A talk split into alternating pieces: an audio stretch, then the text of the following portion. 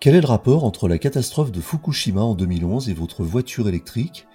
Pas évident comme ça, et pourtant l'une des technologies les plus prometteuses en matière de gestion de l'énergie est née lorsque les habitants de la région sinistrée euh, japonaise ont voulu utiliser la batterie de leur voiture électrique pour alimenter leur maison. Ainsi était né le Vehicle to Grid ou V2G, cette technologie qui permet aux, voitures électriques de redistribuer vers le réseau une partie de l'énergie contenue dans leur batterie quand celles-ci ne sont pas utilisées. Une solution qui permet entre autres aux flottes de véhicules électriques d'entreprise de mettre leur batterie à disposition de l'équilibrage du réseau français. Drive est une entreprise française adossée à EDF et à une start-up californienne qui propose depuis 2019 des solutions V2G. Nous recevons aujourd'hui son fondateur et PDG, Eric Mevelec.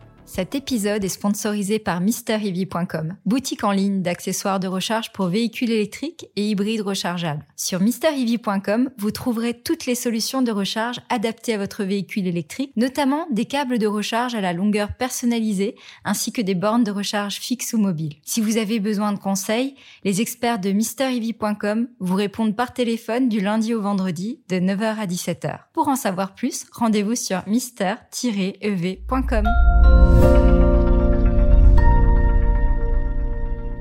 Bonjour Eric Mevelec. Bonjour Eric. Vous êtes CEO de Drive, une entreprise spécialisée dans le Vehicle to Grid. Pouvez-vous nous présenter Drive en quelques mots?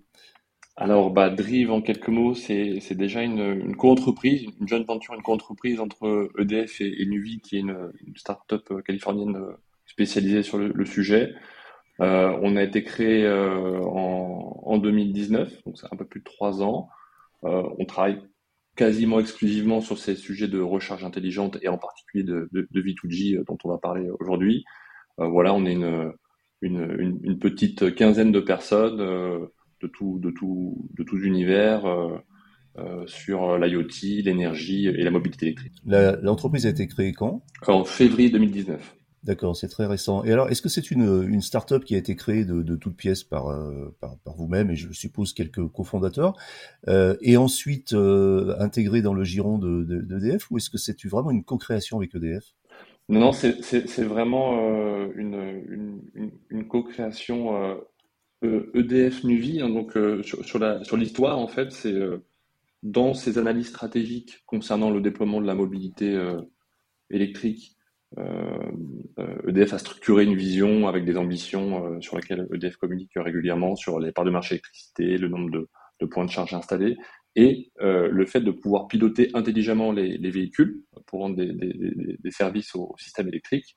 Euh, et donc, euh, c'est en allant finalement creuser sur le potentiel que représente le déploiement du système électrique que le sujet est né et que à l'époque, la décision a été d'y aller plutôt avec un partenaire qui avait déjà un peu d'expérience, Nuvi en l'occurrence, euh, bah, pour gagner un petit peu de temps et puis pour se dérisquer un petit peu sur ces activités qui, si on se remet euh, quatre ans en arrière, à, l'aune de ces discussions, étaient encore euh, un peu futuristes. Donc cette, cette entreprise californienne qui, elle, pour le coup, est une vraie start-up à la, à la mode un peu Silicon Valley, c'est Nuvie, c'est ça? Nuvie, ouais, N-U-V-V-E.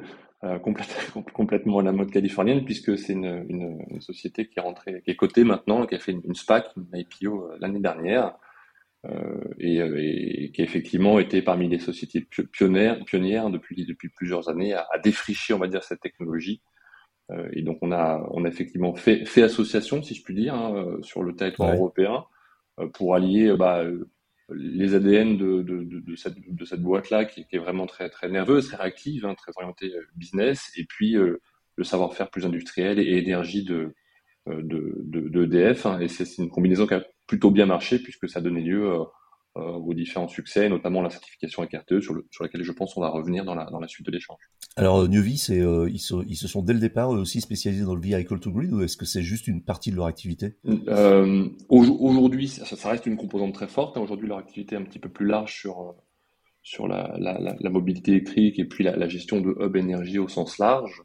Euh, mais, c'est vraiment euh, le cœur de l'activité de, Nuvi. Nuvi a été créé euh, comme une espèce de, spin-off de l'université du Delaware autour d'une grappe de brevets. Donc c'est la rencontre en fait d'un universitaire et, du fondateur de Nuvi, Grégory Poilane, qui a, a, décidé ce potentiel il y a quelques années et a acheté en fait des, brevets à l'université du Delaware, des brevets théoriques sur sur ce concept et, et a créé Nuvi autour de ce concept de, manière un peu, un peu visionnaire. Grégory Poilane, ça sonne, ça sonne un peu. Comme le pain, mais je crois que ça n'a rien à voir. Mais c'est un Français tout à fait, ouais, qui a fait c'est un Français. son doctorat, son post-doctorat en Californie. Ok, alors vous êtes une start-up, les rapports avec euh, un géant comme, euh, comme EDF euh, ne sont-ils pas trop compliqués? Est-ce qu'il n'y a pas une espèce de choc des cultures là entre une petite start-up agile et un, une grande entreprise comme EDF Alors on a, on, est à mi-chemin. Déjà on a, on a, moi, je fais attention à, à, pas nous appeler forcément start-up parce qu'on a cette chance-là d'avoir deux actionnaires dont EDF qui est un grand groupe, donc on n'a pas la difficulté euh, que peuvent avoir euh, des vraies startups qui partent de zéro, de savoir comment on va payer les salariés le mois prochain. On a un peu plus de confort par rapport à ça. Euh, après, euh, deux, réflexions par rapport à ça. La, première, c'est que ce qui est particulièrement intéressant, c'est qu'on peut avoir accès dans ce mode de travail au meilleur des deux mondes, c'est-à-dire à, à l'ADN startup qu'on retrouve chez Nuvi et qu'on essaie de cultiver aussi, qui est d'être très réactif dans la prise de décision, de pas trop mettre les gens dans des cases, etc., etc. Euh, et puis on a aussi euh, accès à, la force du groupe EDF parce qu'on est sur des sujets, je pense qu'on va rentrer un petit peu dans le détail après, mais qui sont des sujets de long cours, qui touchent au, marché de l'énergie, à la régulation, euh, sur lequel il faut avoir une voix crédible, il faut avoir aussi euh, être capable de raconter une histoire dans la durée. et donc c'est assez compliqué si on n'est pas adossé à une grosse industrie comme l'énergie ou l'automobile de d'être crédible en fait sur ces sujets. Donc tout l'enjeu pour, euh, pour nous, euh, l'équipe Drive, la société Drive, c'est euh, d'aller chercher le meilleur des, deux mondes. voilà. Puis, puis, moi, c'est un contexte que j'aime bien à titre personnel. C'est c'est pas la première fois que je fais comme ça des, créations de sociétés adossées finalement au groupe EDF. Et, et, je crois que le groupe a appris, le groupe EDF a appris justement comme ça à, à donner un peu d'autonomie à des petites entités euh, pour qu'elles puissent euh, justement aller défricher des sujets euh, d'innovation potentiellement très prometteurs, mais encore risqués, sur lesquels il faut parfois être un peu, un peu réactif, un peu nerveux. Alors justement, comment EDF vous, EDF vous aide concrètement? C'est un point de vue financier, c'est euh, Alors, logistique? Ouais, bah il y a vraiment deux, deux grandes contributions. La première, c'est c'est quand même très important, c'est que c'est notre actionnaire principal. Donc, d'un point de vue financier, bah, le, le, soutien d'EDF se manifeste par le fait qu'on a, on est encore dans une phase d'investissement. Hein, modèle économique n'est pas encore euh, complètement euh, stabilisé. Euh, ça viendra dans les, dans les deux, trois années qui arrivent, mais, pour l'instant, on est encore dans une phase d'investissement. Donc, on a besoin d'actionnaires qui nous fassent confiance dans la durée. c'est le cas d'EDF, c'est le cas de, de Nuvi. et puis, par-delà ce, lien qui est purement financier, sur lequel on aurait pu aller chercher n'importe quel fonds tech ou clean tech, bah, on a un vrai soutien métier industriel de la part d'EDF. Euh, donc là, aussi bien euh, de par, euh, par exemple, la R&D d'EDF, à qui on travaille énormément, parce qu'on est quand même sur des sujets de pointe sur lesquels il y a un certain nombre de choses, de mesures, d'études, de, de, plans de validation, d'expérimentation pour lesquels il y a des savoir-faire et des moyens côté, côté EDF, et puis aussi surtout le, le, le, dialogue avec le monde industriel, le monde de l'énergie notamment, quand on doit parler régulation, règles du jeu, comment on fait demain pour inscrire euh, la, technologie dont on va parler aujourd'hui dans un cadre qui sera le meilleur. Euh, bah ça, c'est des, métiers sur lesquels euh, le groupe EDF est extrêmement bon euh, et extrêmement crédible. Et donc, on va chercher beaucoup de soutien sur ces aspects euh, autour de, bah, du métier cœur énergie. Et, et, de ce qu'il est en train de devenir avec le développement massif de la flexibilité. Alors justement, le, le sujet aujourd'hui, c'est le vehicle to grid. Donc, en quoi ça consiste exactement? Ah. Qu'est-ce que ça veut dire déjà? Et euh, comment ça fonctionne? Et voilà. Alors, euh, ce, que, ce que véhicule to euh, pour le coup, le, le du, véhicule au, réseau, donc c'est vrai que la, la, la charge d'un véhicule, c'est plutôt du réseau vers le véhicule. Et donc, ce, ce, ce petit, ce petit terme véhicule to read V2G veut dire effectivement matérialise le, le caractère bidirectionnel euh, cette capacité à, échanger l'énergie dans les deux sens, hein, donc depuis le réseau vers le véhicule, mais aussi depuis le véhicule vers le, vers le réseau au sens large, le, G étant là pour réseau. On, on, voit souvent, on parle souvent de véhicule to home, véhicule to building, véhicule to X, tout quelque chose. En fait, ce qui est important derrière ça, c'est euh, euh, le caractère bidirectionnel, la capacité à échanger l'énergie dans les deux sens, euh, et puis après, on va dire le, les caractéristiques avec le, lesquelles on peut le faire. Si on veut pouvoir rendre des services au réseau, au système électrique, il faut potentiellement pouvoir le faire de manière très rapide. Alors concrètement, en quelques mots, euh, ça veut dire quoi? Ça veut dire que j'arrive par exemple avec ma voiture qui dispose d'un certain niveau de charge dans ses batteries. sur un parking, je ne vais pas l'utiliser pendant quelques jours, je peux redistribuer l'électricité stockée dans les batteries de ma voiture au réseau via des bornes spécialisées, c'est ça? Ah, tout à fait, via des, via des, des, bornes et puis des véhicules spécialisés. Donc c'est tout un, tout un système technologique qui doit permettre de faire euh, effectivement cette, euh, cette opération de, de, renvoi d'énergie vers le, vers le système électrique. Euh, en, d'autres termes très simples, hein, c'est la capacité qu'a le véhicule électrique à un moment donné, si son propriétaire, son utilisateur en est d'accord, à se transformer en une batterie. Voilà, et à se comporter vis-à-vis -vis du système électrique au sens large, que ça soit la maison, le building, le système de distribution ou même plus, largement le système de transport ou de production euh, en France ou en Europe, c'est se dire à un moment donné, est-ce qu'on peut compter sur euh, un grand nombre de véhicules qui sont garés et non utilisés, comme si c'était des batteries euh, à disposition? Alors bien sûr, il y a un certain nombre de prérequis, comme s'assurer que la charge des véhicules sera à tout moment disponible pour les, utilisateurs, mais sous certaines conditions et avec l'accord des utilisateurs, ben on va justement euh, agréger, donc c'est tout ça le principe du V2G, c'est faire la somme en fait euh, d'un grand nombre euh, de, batteries de véhicules qui sont à un moment donné pas sollicitées, pas utilisées et sur lesquelles on a de la marge de manœuvre pour pouvoir rendre des services. Donc par exemple, pour reprendre ce que vous disiez, bah, vous arrivez, vous êtes une entreprise, vous garez votre, votre flotte le soir, les véhicules sont branchés, et ben si dans la nuit, soirée d'hiver, on a un déficit d'énergie sur le, système parce qu'il n'y a pas de vent, il n'y a pas de soleil. Alors on va prendre la décision d'aller décharger euh, de manière coordonnée euh, une partie de l'énergie contenue dans chacune des, batteries des véhicules euh, pour former l'équivalent en fait d'une centrale virtuelle composée de, tous ces véhicules. Est-ce que ça marche avec toutes les voitures? Ça ne marche pas avec toutes les voitures et, pas encore avec toutes les voitures électriques. Aujourd'hui, seuls les, les véhicules qui, suivent le, standard CHAdeMO, donc le standard euh, japonais, sont, capables de bidirectionnalité. Euh, et ça, c'est un attribut euh, CHAdeMO qui est un héritage, un legacy post-Fukushima, à un moment donné où il a fallu utiliser des véhicules comme des, comme des groupes électrogènes, si je puis dire. Donc là, on était vraiment dans une application. Ouais, d'accord. Donc par exemple, concrètement, une Nissan Leaf? Une Nissan Leaf, une V200 sont les deux principaux véhicules avec lesquels on, on, travaille aujourd'hui. Et alors, le, le standard CHAdeMO, il est un petit peu en, perte de vitesse, je, crois, surtout en Europe. Euh, est-ce que est-ce que vous travaillez sur d'autres standards? Est-ce que par exemple avec les standards de type euh, type 2 ou CCS, ça sera possible ou ça concerne uniquement le CHAdeMO Non, non, bien sûr. Donc euh, le CHAdeMO avait ce là c'est toute une histoire. le, le V2G, le, le CHAdeMO avait ce grand mérite d'exister effectivement. Et en tout cas en France, en, Europe c'est un peu moins vrai, mais en France en tout cas est clairement pas quelque chose qui a, vocation à être diffusé euh, maintenant massivement, même si ça continue ici ou là. donc là, chaque démo, c'était pour nous le, temps de la démonstration, de la preuve, aussi bien de la preuve du modèle économique que de la faisabilité technologique. et, et c'est pour ça qu'on s'est on, s'est adossé à, Nissan, dans le cadre d'un partenariat notamment, euh, pour pouvoir euh, montrer que ces choses-là ne sont pas futuristes. Hein, on se remet quelques années en arrière, euh, personne n'en avait jamais fait, et montrer que ça fonctionne. Donc il y avait le, temps de la preuve, et en parallèle du temps de la preuve, on a travaillé, si je puis dire, plus d'un point de vue papier, avec pour le coup l'écosystème, l'écosystème européen, sur le standard de charge CCS, donc Combo, qui le permet dès lors que la norme de communication entre le véhicule et la bande de recharge euh, est adapté. Euh, et donc ça, il y a, c'est régi par une norme ISO, hein, sans rentrer dans les détails, et, euh, et cette norme-là a été publiée en, version définitive courant l'été dernier. Donc c'est le résultat de plusieurs années de travail de, la filière, on va dire énergie et automobile. Euh, et donc on commence là cette année à voir des, bah, véhicules qui sortent en CCS, qui sont capables de.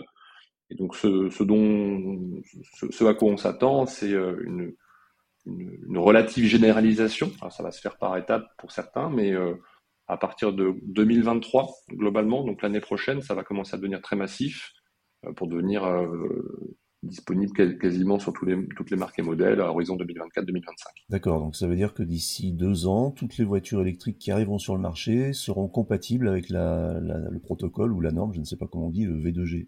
oui, avec la, avec la, technologie au sens large, hein, ce, qui, implique effectivement euh, euh, bah, quelques choix du côté du véhicule et quelques, quelques implémentations côté constructeur, euh, d'où leur, leur, leur, rôle important dans, dans les offres, dans la chaîne de valeur, mais, mais aussi il y a aussi des, impacts et des, choses à prévoir côté côté bande de recharge. Hein, et donc c'est un, travail à, plusieurs parties finalement. C'est ce que j'appelle souvent une, technologie coopérative, c'est-à-dire à moins de tout faire tout seul, la voiture, la borne et les services et l'énergie, euh, on a intérêt à s'entendre et à bien se mettre au clair sur ce qu'on veut faire demain pour les clients, euh, pour pouvoir bien spécifier ça et que chacun implémente le bout de la solution dans son, dans, son, dans son domaine respectif. Donc, euh, il faudra rendre les bornes de recharge compatibles, il faudra rendre aussi les voitures compatibles. Est-ce que ce sont des choses qui nécessitent des, des, des, implémentations hardware et des modifications hardware, ou est-ce que tout peut se faire par des mises à jour software? Alors là, il y a, y a, deux grands, deux, deux grands choix. Euh, donc, côté, côté borne, on va dire, euh, ça, ça, déforme peu globalement euh, la structure d'une bande de recharge. Donc, une bande d'essai qui fait du 8G reste avant tout une bande d'essai avec, euh, avec, ce qu'elle contient en termes de hardware. Donc, ça, ça modifie un peu, mais, mais pas trop. Donc, de, manière générale, côté, côté, côté borne, euh, ça déforme peu. Euh, côté véhicule, il y a deux grandes options qui sont possibles. Il y a le cas de la recharge. Euh, donc on va recharger directement la, batterie du, véhicule sans passer par un chargeur embarqué côté véhicule. Donc on recharge en courant, en courant continu. Et dans ce cas-là, c'est sans impact autre qu'un upgrade logiciel de la dite norme de communication entre véhicule et borne. Donc là, c'est sans impact, il n'y a pas d'hardware supplémentaire, donc c'est sans surcoût. Euh, et par contre, on est plutôt sur la recharge d'essai, donc a priori pour des marchés comme la France, hein, pas trop sur du particulier, plutôt des entreprises. Euh, et puis il y a, un step un peu plus ambitieux qui consiste à pouvoir aussi rendre les systèmes de charge bidirectionnels en, recharge courant alternatif, donc en, AC, ce qui veut dire que le chargeur embarqué, c'est-à-dire le composant qui est dans le véhicule et qui transforme le courant du réseau qui est alternatif en courant continu pour la batterie, lui est capable de biactionnalité. Et donc là, il y a un petit, un surcoût côté, euh, euh côté du chargeur euh, embarqué. Et donc ceux qui, ceux qui se sont positionnés sur ce modèle-là, c'est euh, euh l'Alliance principalement, avec Renault qui a communiqué.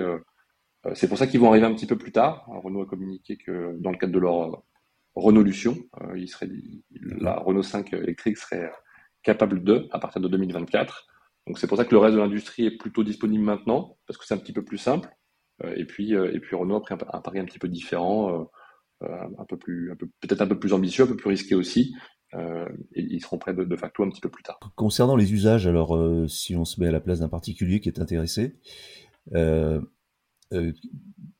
que, est-ce que le recours régulier au, v, au V2G n'est pas préjudiciable à la santé de la batterie, par exemple? On se pose des questions là-dessus, c'est-à-dire que les cycles de recharge, on sait que les cycles de recharge trop fréquents, de charge et de recharge trop fréquents peuvent poser des problèmes de durabilité aux batteries. Et, là, on est un peu dans, le sujet. Donc, est-ce que c'est pas préjudiciable à terme? Effectivement, le, la, préservation de la batterie, le vieillissement de la batterie, c'est un, élément clé du sujet. Euh, le nombre de, le nombre de, de, de cycles, de charge-décharge, est quelque chose d'important. Également, les zones de fonctionnement, c'est-à-dire qu'on le sait, même à titre individuel avec nos smartphones, faut pas être, ou, nos perceuses électriques, si on veut pas qu'elles nous crament dans la main, il faut, faut pas être euh, soit très très bas, soit très très haut. Donc il y a, un peu de précaution à prendre euh, par rapport au, pilotage qu'on va faire. Là-dessus, c'est assez simple. La première, le premier élément de réponse, c'est que quoi qu'on fasse, on doit le faire en accord avec les constructeurs automobiles pour pouvoir préserver vis-à-vis euh, des clients, ceux qui achètent les voitures qui leur appartiennent, euh, les garanties batterie. C'est d'ores et déjà comme ça qu'on fonctionne aujourd'hui euh, dans le cadre de ce qu'on fait. On travaille principalement sur Nissan, on l'a évoqué un petit peu sur des sur des bases Peugeot aussi. On a des accords pour ne pas pour ne pas remettre en, cause les garanties des batteries des clients. Donc ça c'est pour apporter la réassurance au niveau garantie pour les clients. Après quand on, zoome un peu dans la, technique hein, et qu'on regarde en fait l'impact du pilotage énergétique euh, euh, on se rend compte qu'il est de second ordre par rapport au, euh, roulage tout simplement et surtout au, vieillissement calendaire. C'est que le, pire ennemi de la batterie, c'est le temps qui passe plus que plus, que plus que l'utilisation qu'on pourrait en faire. Et donc on s'oriente là assez massivement en fait vers des logiques de, de contingence, c'est-à-dire qu'un véhicule entre mes sorties d'usine aura un droit de tirage dont les modalités seront propres à chaque constructeur pour dire bah oui, euh, ce véhicule a le droit de participer à hauteur de temps euh, à la flexibilité euh, de, flexibilité du système électrique ou, à différents services d'énergie. Et, ce qu'on voit aujourd'hui, c'est qu'on sera assez à l'aise puisqu'on parlera de, de durée longue. Hein.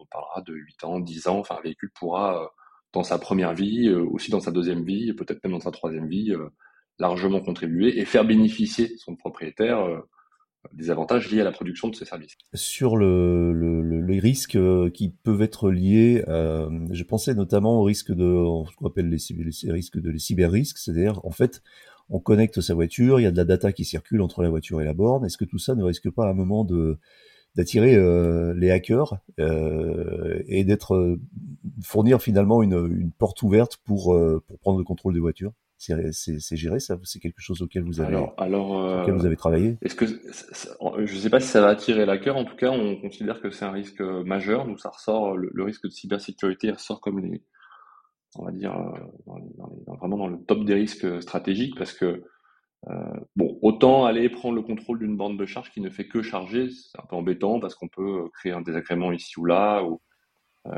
là, quelque part, on est censé, quand on va participer à, un mécanisme auprès du système électrique, on est censé apporter une solution à un problème qui est en train de se passer. Euh, là, ce qu'on fait par exemple avec euh, euh, le RTE en France, hein, et ce pour qu'on ait été certifié relativement récemment, c'est quand il y a un problème d'équilibre entre consommation et production. Il faut que le, système électrique consomme ce qui est produit en temps réel à tout moment, sinon ça, peut le déséquilibrer, ça, peut poser des problèmes.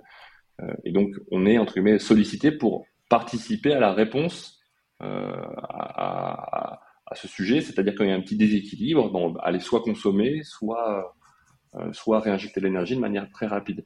Bon, si, euh, effectivement quelqu'un venait à prendre demain massivement le contrôle d'un portefeuille de véhicules et à faire l'extrême opposé de ce qu'on est censé faire, il pourrait y avoir un effet assez désastreux qui, qui pourrait conduire jusqu'au blackout. Euh, donc, de manière générale, l'ensemble de ces ressources de, flexibilité, l'ensemble des objets énergétiques qui sont branchés sur un réseau qu'on peut euh, piloter soit en charge, soit en décharge, sont des objets assez sensibles. Euh, et on y a mis un très grand soin du coup dans le design. C'est pour ça qu'on a, à un moment donné, on a été un peu obligé d'aller co-concevoir la bande de charge avec laquelle on travaille aujourd'hui, notamment pour renforcer les niveaux de sécurité qui sont euh, quand même largement supérieurs à ce que, ce que l'industrie euh, avait tendance à proposer. Alors en général, on, quand on recharge sa voiture, on paye sa recharge, puisque là on la décharge, c'est-à-dire qu'on redistribue euh, du, courant au réseau. Est-ce qu'on peut espérer avoir une gratification? C'est-à-dire est-ce qu'on est rémunéré et de quelle façon? Alors effectivement, on, on, peut rendre plein de services, des services en puissance, des services en énergie, des, donc, euh, sans entrer dans les, dans, les, dans les détails à ce stade des différents services, euh, si on fait ces services-là, c'est parce que ces services techniques, c'est parce qu'ils rendent un service à un acteur économique euh, du, du, du, système électrique, le producteur, le transporteur, parce qu'il y, y, a un problème à gérer. Et donc, ce faisant, bah, on, on répond à un besoin qui est, qui est valorisé, qui est valorisé, qui génère des, des euros. Donc là, on est sur des marchés d'enchères, hein, typiquement avec le RTE. On passe une certification pour dire on est capable de résoudre votre problème on passe la certification pour le, prouver, et après, on, propose, on dit voilà, on est capable de, résoudre votre problème à hauteur de temps. Et quand on, quand on, quand on fait ça, on est, on est payé pour ce faire. Et donc, naturellement, hein, il y a euh, une partie de cette valeur qui repasse euh, vers le, euh, bah, le possesseur du véhicule électrique, sans, sans, sans, sans, sans lequel la production de ce service serait, serait impossible. Aujourd'hui, c'est des choses qu'on stabilisera dans, le futur, mais aujourd'hui, on, estimait qu'on pouvait rendre jusqu'à 20 euros par véhicule euh, et par mois euh, pour ce type de, service rendu. Euh, voilà, ça fait 20 euros, ça fait à peu près 240 euros par an. C'est quasiment le plein d'un véhicule léger, le plein électrique annuel d'un véhicule léger. On roule quasiment gratuit grâce à cette technologie. Alors toujours une dernière question sur les usages à titre de particulier, parce que c'est ça qui nous intéresse. Est-ce qu'on peut faire du, du vehicle to grid chez soi, c'est-à-dire envoyer du jus à sa maison depuis sa voiture? Et si oui, est-ce qu'il faut un équipement spécial? Est-ce que c'est le rôle de Linky, par exemple? Alors, euh, euh, je, vais revenir sur le, le Linky qui, aura euh, probablement un, rôle important à jouer chez nous en tant qu'individu par rapport à ce sujet.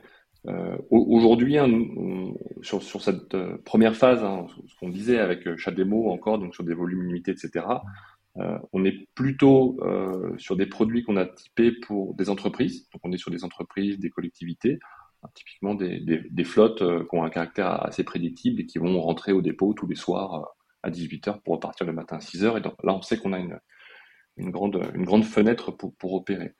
demain, le, business case, le, cas, le cas client euh, particulier existe. Aujourd'hui, on l'a pas fait encore. C'est des choses qu'on commence à, à, regarder.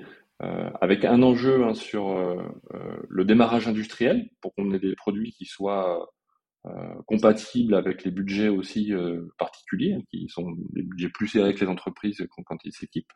Donc aujourd'hui, on est un peu tôt dans l'industrialisation pour, pour adresser ces marchés-là. et puis on aura aussi un certain nombre de, de, d'enjeux réglementaires sur lesquels on est, on est déjà en train de travailler pour que voilà, un, un, particulier demain puisse euh, bénéficier le plus possible de ces services rendus. Aujourd'hui, c'est pas forcément complètement le cas d'un point de vue de la régulation, donc il y a encore un petit peu de travail. Euh, c'est des choses qu'on voit plutôt pour dans 2, 3, 2, 2 3 4 ans, mais, mais pas dans l'immédiat. Et alors quand effectivement ces choses-là vont arriver de manière plus, massive dans, la maison, euh, se pose un, euh, se pose une nécessité d'un lien avec le comptage, parce que le, véhicule électrique est un usage de, la maison euh, parmi tant d'autres, et donc dans, dans la manière dont les choses fonctionnent, notamment en France, vous savez, on a par exemple une limite de puissance à ne pas dépasser. Quand chez vous, vous prenez un abonnement auprès de votre fournisseur préféré et vous avez 6 kVA, 9 kVA. Voilà, vous avez une puissance à ne, pas dépasser. Or, c'est un, un, usage qui est assez, euh, important pour un particulier, un véhicule électrique, même, même quand on se recharge à 7 kW, hein, par exemple, on a vite fait de, de, de, de, créer un, pic. Et donc, euh, le lien avec le compteur devient tout à fait important pour, euh, euh pour bien gérer ça. Et, effectivement, le, compteur Linky est assez, assez approprié hein, de ce qu'on voit par rapport à d'autres pays où ça va être un petit peu plus artisanal, ce, lien, pour s'assurer qu'on ne dépasse pas les puissances admissibles à un moment donné. Là, on est dans une logique relativement plug and play avec le Linky, donc donc il y a un lien qui va être créé sans, aucun doute. Ça, commence un peu, mais les produits aujourd'hui sont encore un petit peu un et puis euh, le, marché français B2C était encore jusqu'à présent très très tiré par des prises, des prises peu puissantes et, la recharge plutôt lente. Là, c'est clairement en train d'évoluer vers des bornes. Donc, ce besoin de solutions, on va dire, un peu intelligentes qui, qui soient capables de s'adapter euh, euh, aux abonnements des clients va clairement arriver et sera un prérequis pour pouvoir faire des choses plus intelligentes comme du, comme du V2G. Euh, début février, RTE a certifié votre technologie, donc qu'est-ce que ça signifie pour vous? Est-ce que c'est un gros, un gros pas en avant? Et qu'est-ce que vous en entendez en, en termes de retombées? Alors c'est oui, effectivement, euh, donc c'est d'abord le, c'est d'abord le, le, le, résultat de, de, de beaucoup d'efforts, de, de, 18 à 24 mois d'efforts euh, des équipes de qui étaient vraiment tendues vers cette, cet objectif. Euh, ce que ça veut dire pour nous, c'est euh, plus que des retombées économiques à très court terme, c'est le, signal que tout ce qu'on a raconté sur les capacités de cette technologie est, vrai, est opposable et est prouvé par le tampon de, l'acteur de référence sur le sujet qui est RTE. Euh, ce qu'il faut savoir, c'est que le, service de réglage de la réserve primaire, qui est le service auquel on, participe auprès de RTE, euh, est un service extrêmement exigeant hein, qui consiste à suivre en quasi temps réel, euh, en quelques centaines de millisecondes, à des déviations de fréquence du réseau électrique, à régler des problèmes d'équilibre production-consommation sur des, temps très très courts. Euh, ce qui veut dire que l'ensemble de la chaîne euh, de mesure, de, prise de décision, de transfert de, l'information, euh, en passant par la, la, bande de recharge jusqu'au véhicule et la réaction du véhicule, est extrêmement mis sous tension.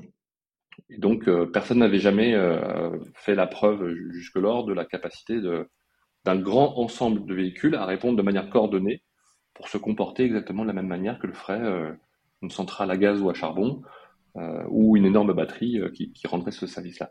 Et donc,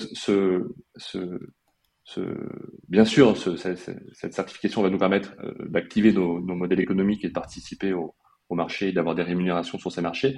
Mais de manière plus importante, elle donne énormément de, crédibilité à notre propos, notamment dans le dialogue avec l'écosystème, les constructeurs, pour leur dire, voilà, euh, vous, vous, êtes, en train de vous préparer, vous avez fait des choix technologiques, et, et ben, il faut continuer, et on est un partenaire, important pour vous parce que bah, parce qu'on fait partie des gens sérieux qui avons réussi à mettre au point et à dérouler cette technologie pour, pour de vrai. Au sujet des partenariats, vous travaillez donc, euh, enfin, vous avez des liens en tout cas, vous avez euh, des, contacts avec les constructeurs automobiles. Vous parliez tout à l'heure des constructeurs de l'Alliance, Renault et compagnie.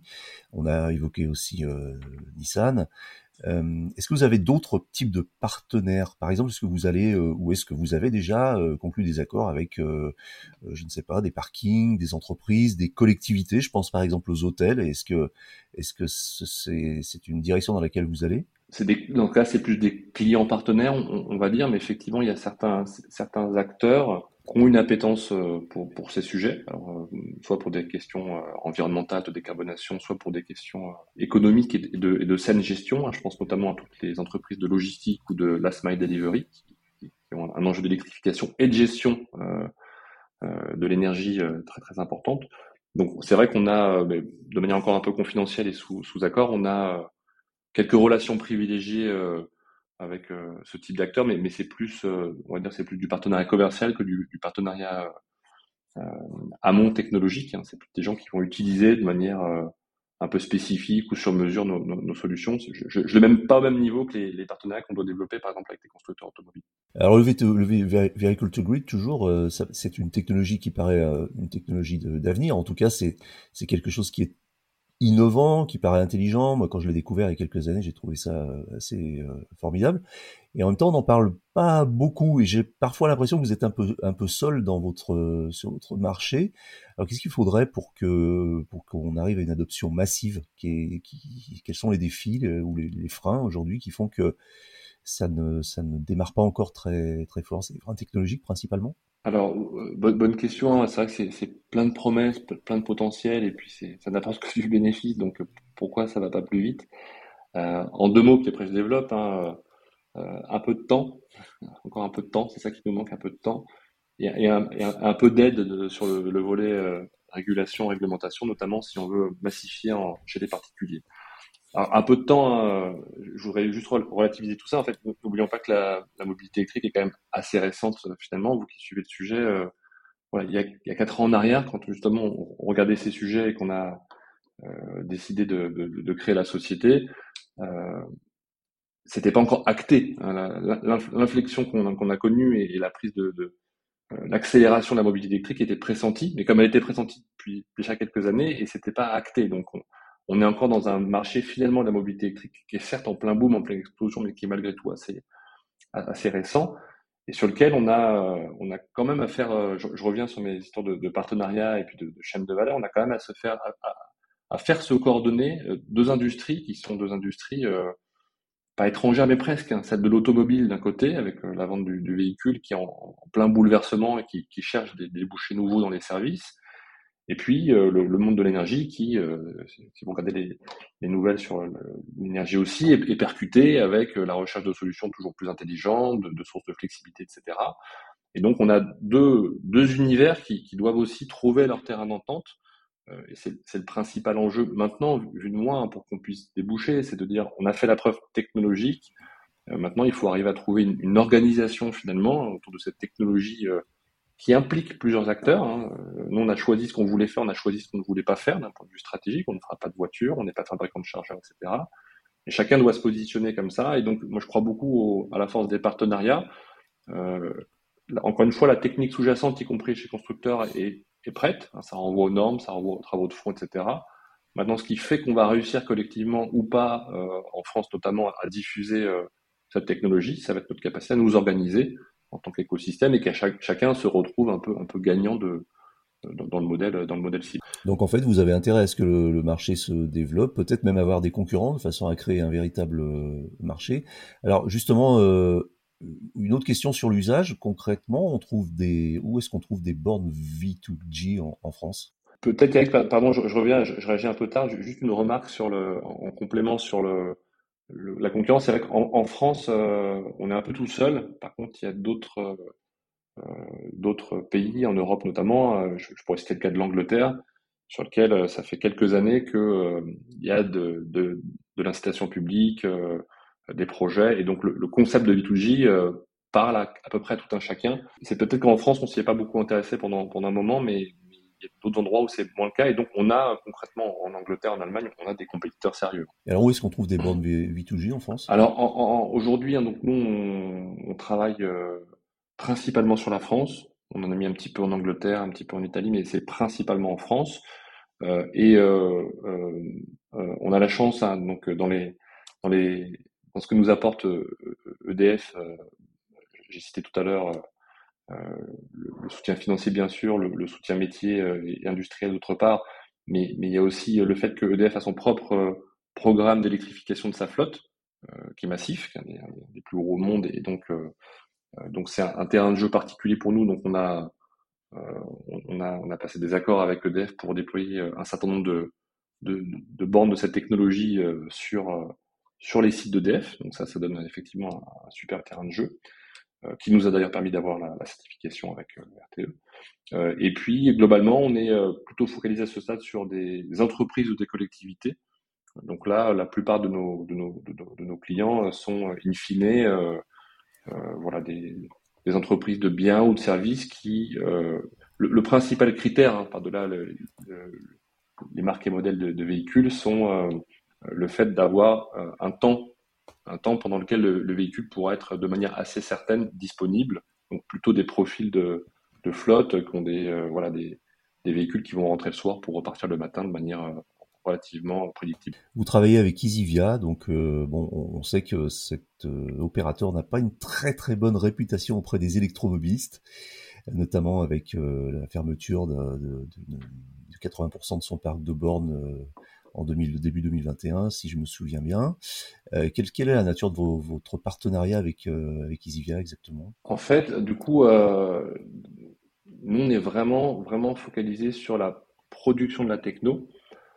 et donc, on a besoin que d'autres acteurs, qui peuvent être des constructeurs automobiles ou des gens comme Easivia, qui, dont le métier est de poser des bornes et d'offrir des, services de mobilité, s'emparent de cette techno pour l'inclure dans des produits un peu plus larges. Quand vous êtes une entreprise, aujourd'hui, je disais qu'on vendait aux entreprises, vous voulez une borne, vous voulez qu'elle soit installée, vous voulez de la maintenance, vous voulez des services de, de, mobilité, vous voulez de la facturation. Et accessoirement, vous pouvez vouloir, euh, si vous êtes un peu innovant, du B2G, mais, mais c'est pas un produit autoportant. Donc on, est, on s'intègre en fait, hein, et ça on le fait depuis euh, début 2021, on a commencé tout début 2021, on s'intègre dans des offres euh, Easivia. Alors Easivia était pionnier quand peu y croyaient, donc ils ont effectivement euh, essuyé quelques plâtres euh, liés, liés au démarrage à, une époque où c'était peut-être moins industriel. Aujourd'hui, c'est une chance pour nous. Hein. C'est une, société qui a de l'expérience et elle nous fait profiter de son expérience opérationnelle au, quotidien. Et puis, on a des métiers qui sont vraiment, vraiment, vraiment complémentaires. Euh, et eux sont en, capacité là, à assurer la qualité de service, la relation client, euh, et nous à nous focaliser sur, euh, bah, sur, sur la technique et sur la production des, des, services, des algorithmes et, de tout ce qu'on produit par ailleurs. Très bien. Eric Mévelec, j'ai une dernière question pour vous. C'est la question que je pose à tous mes interlocuteurs. C'est la question à 1 euro. Est-ce que vous roulez vous-même en voiture électrique? En VE, oui. en vélo électrique, oui. Euh, et, mon épouse a une voiture électrique, mais moi je n'ai pas de véhicule. Très bien. Euh, merci Eric Mevelec. Je rappelle que euh, vous êtes CEO de Drive, une entreprise spécialisée dans le Vehicle to Grid. Voilà, c'est terminé pour aujourd'hui, mais l'actualité de la voiture électrique ne s'arrête jamais. Retrouvez-la heure par heure sur automobilepropre.com. Je vous rappelle que ce podcast est disponible sur toutes les plateformes comme iTunes, Spotify, Google Podcast et autres. Si vous l'appréciez, vous pouvez le noter, ça nous ferait très plaisir et cela aiderait le podcast à gagner en visibilité. Pensez bien à vous abonner via votre plateforme préférée afin de ne rater aucun épisode. N'hésitez pas également à nous faire vos retours, remarques et suggestions à l'adresse podcast.automobilepropre.com. Quant à nous, nous vous disons rendez-vous jeudi prochain pour un nouveau podcast, un nouveau numéro de Automobile Propre, le podcast. Salut.